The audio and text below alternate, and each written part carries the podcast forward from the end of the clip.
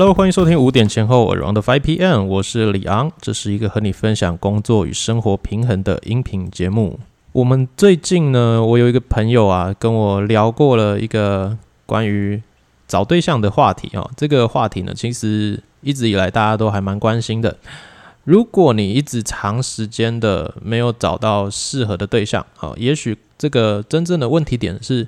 你有一个标准在，你很知道你喜欢什么样的人，你想要跟什么样的人交往，但是这样的人一直没有出现，所以呢，你也不愿意妥协，那你就一直保持在单身的状况。嗯，不知道有没有朋友是这样子？如果你是这样子的话，你可以把你的状况呢，还有你的一些经历啊，打在我们的这个节目的回应栏当中，好，让我们知道一下，或者是在我们的 IG，在这一集的图片上面呢，你也可以分享一下你自己的故事。我跟我的朋友在聊这个事情的时候呢，诶，有些朋友就会说啊啊，你标准不要定的太高啊，你就是降低一下你的标准，那就是遇到感觉还不错的啊，就可以试试看啊，交往看看啊，这样子也不错嘛。好，之类这样的意见呢，你一定会常常听到身边有一些朋友在讲。不过呢，这样子的做法好，到底是对还是错？好，我们来今天讨论一下这个话题。我是这样觉得。一个会劝你标准不要定太高的人呢，他也许是真心的希望你得到幸福，希望你赶快有一个对象，但是他们可能没有仔细的去想过你要的幸福到底是什么。就像我们在社会上啊，很多人都会说啊，你赶快认真读书去考个大学，可是他也不关心你到底读哪一间大学，读什么科系。那有一些叔叔伯伯啊、阿姨婶婶就会说啊，你赶快找个工作啊，那个有工作比较好啊。但是他也不关心你到底呃做的是哪一行，然后这个产业未来有没有发展性。那有些人会说啊，没事就去培养兴趣啊，去干嘛干嘛。但是他讲的只是他听过的选项哦，他可能还懵懵懂懂，稍微知道的一些事情的选项，就分享给你，然后跟你说你可以做看看。啊，不过他们也许也根本就不知道这些他讲出口的东西背后代表的含义到底是什么嘛。所以啊，同样的，他希望你赶快有一个伴侣，希望你赶快找到一个对象呢。因为大部分的人啊，大部分的所谓正常人都有对象啊，都有一个交往的关系。所以呢，他希望哦，你也可以有这个正常来说会有的关系。不过。你真正在意的是什么？你真正要的是什么呢？他是不知道的，所以我只能说这些朋友他们没有恶意啊，他们也你也不要讲的太严重，说啊他就是说话不负责任啊，他只是随便乱推坑啊，嗯，他关心你，但是他没有做到一个真的那么深度的关心你，了解你的需求啊。我的理解就是这个样子，所以啊，我的想法是这样子，我们需要搞清楚一个。问题哈，就是呃，你有你的标准，哈，这是一件很好的事情。但是我们需要先理解一下，你所定的标准是不是一个实际、一个切实的标准呢？有的时候我们定出来的标准呢，呃，会是几个标准里面哈，有有一些标准它是呃互相是不相容的啊。比如说我之前就听过有一些女孩子说，呃，我希望我以后。的这个对象啊，要很很帅啊，然后要是什么校队的队长啊之类的哈，就是某些方面要表现的很好，然后要谈笑生风，很风趣。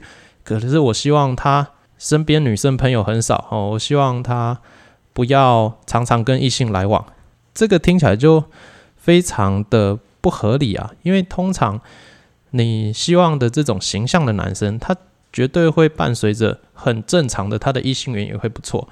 那他异性缘不错，他到底是会乱来呢，还是他会呃持守一个很好的界限？哈，知道什么样的关系该发展到哪里？那跟普通朋友该设定什么样的界限？这个是他品格的问题，而不是用限制的去说哦，我希望他身边就是没女生朋友，他手机里面一个女的都没有啊，这听起来就很奇怪嘛。通常会愿意这个状态的男生，跟异性相相处的经验就是非常的薄弱的，那他也不太可能会谈笑生风，他也不太可能会成为就是众人眼中那种会发亮的人。所以你要的就是两种截然不同，然后相反的一个特质，可是你希望把它套用在同一个人身上，那最后出来的结果就是你找不到这样的人，结论就是你会一直单身。好，如果你又一直坚持要这个，但是呢，呃，你不不愿意面对这些条件加起来不现实啊这个状况的话，那你就永远永远不会找到一个真正的人类啊来跟你相处，因为你想要的东西呢，它也许是在漫画里面有出现，也许是在一些影片当中会有，但是呢，现实的世界当中呢是不会有的。所以我给大家一个建议，就是你先检视一下你所设定的这个择偶的条件呢，这些条件全部加一加，这是一个正常人类吗？这个这样的人，他真的有存在于这个世界当中吗？那如果没有的话，你继续坚持要这一些，是不是会反而让自己呢永远找不到一个适合的对象？那再来另一个部分哈，就是。也许你定的标准，哎，都是很合理的哦。加一加，发现，呃，这是一个正常的组合啊，真的有人做得到，而且呢，这样的人也不在少数。但是你一直没有办法跟这样的人交往，跟这样的人相处在一起。呃，也许有一些男生啊，就会想说，哦，我希望我的这个女朋友啊，就要很漂亮啊，然后很有气质哈，很文静。那希望呢，呃，她的个性很好，很温柔。但是这个男生本身完全不具备吸引这样子女生的一个特质啊，也许这个男生呢本身生活的方式就是非常的杂乱的，那也对自己的外貌不太去在乎，那自己的讲话呢也没有太多的这个文学的素养在里面，各式各样就是跟他想要的女孩子的特质相反的东西在他自己身上，那这样的情况下当然也吸引不到这样的对象喽。如果你希望对方很强、很会赚钱、很会理财，但是你自己的财务状况是非常的不 OK 的，你对这个理财啊、金钱的观念也是非常的薄弱的，那这样的人也很难会进入到你的生活圈啊。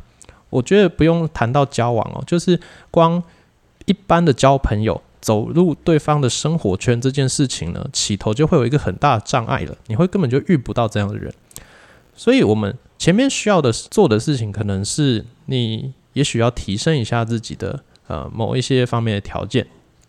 好，所以今天很简单的想要跟大家分享一个呃我自己觉得的呃校正择偶条件的四个步骤。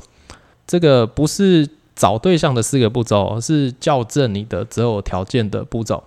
那第一个步骤呢，就是你需要去先列出你的理想条件是呃是哪一些。你的理想对象他需要具备呃哪一些点？那你可以去这样设定，你可以写了很多很多之后，你去设定一些就是绝对要有的哈，还有一些绝对不能有的，跟一些可能比较加分选项的。那有很好，那没有也觉得没差。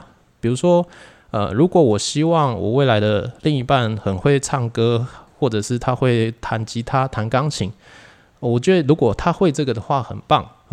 但是他真的不会的话呢？呃，可能也没差。那就是刚刚讲的，这是最后一种，这是比较加分选项的。好，那也许你是某一个宗教信仰的，比如说，如果你是什么佛教徒啊，你希望这个你的另一半他一定也要信佛教，他不能信别的宗教哈。尤其是什么什么宗教的话呢？好，那这个东西就是你的一个绝对条件。这个东西你就要去思考，如果。这件事情你妥协了的话，那对你来说会有什么样的影响？那这件事情它到底有多大的价值，是让你一定要坚持，甚至会为了这个条件而放弃某一个你可能其他条件都觉得不错的对象？好，这些事情呢，你是需要去思考一下的。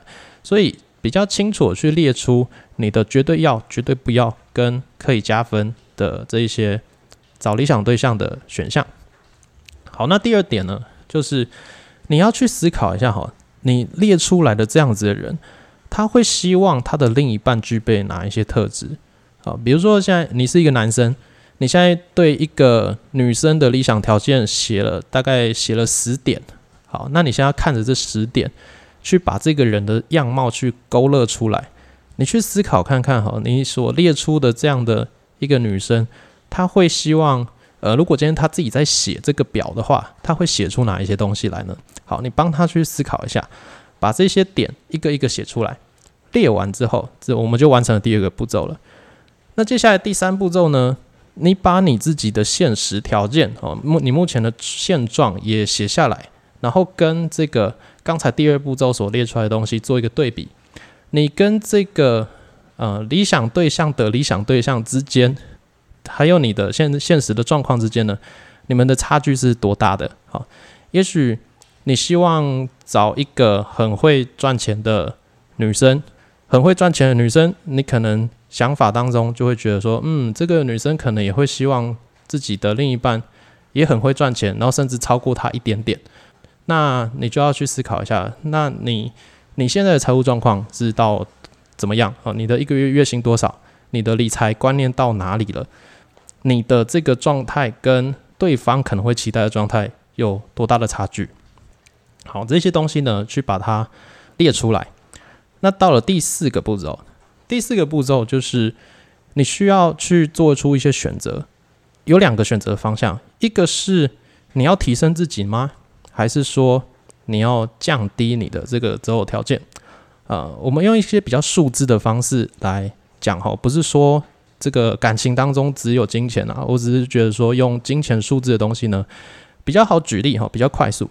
比如说你希望呃跟一个月薪在五万左右的女生交往。那你就去想，你觉得说，嗯，一个月薪五万的女生，她可能会希望她的另一半月薪十万吧？然后你看一看，诶，我现在月薪才四万，你就是开始思考了。好，那我现在呢，我要继续坚持这件事情的话，我就要想办法让我达到月薪十万的这个程度。好，那我才有办法去跟这个月薪五万的对象在一起嘛？如果你觉得，嗯。算了，这件事听起来太难了，或者是我其实没有那么想做，好，或者是其实我觉得好像也还好，那你就也许需要做出另一个选择了，你就要降低你的择偶标准，你就想想看，那我觉得我的极限呢，我可能我现在是我可以拉到我的月薪大概六万七万左右就差不多了，那你就也许降低一下，你挑的对象呢，也许他的收入就是在差不多诶四万啊三万四万那边。好，这是一个举例啦，不是要教大家说，呃，这个感情完全就只看薪水收入，因为其他的例子呢，要在这个这一集节目当中好好的把它讲完哦，可能会花到蛮多时间的。那刚才用这个月收入来做一个举例，它比较快速，比较直观一点。那当然，这个也可以谈到艺术涵养啊、教育程度啊、家庭背景啊、宗教信仰，或者是未来想要生几个小孩。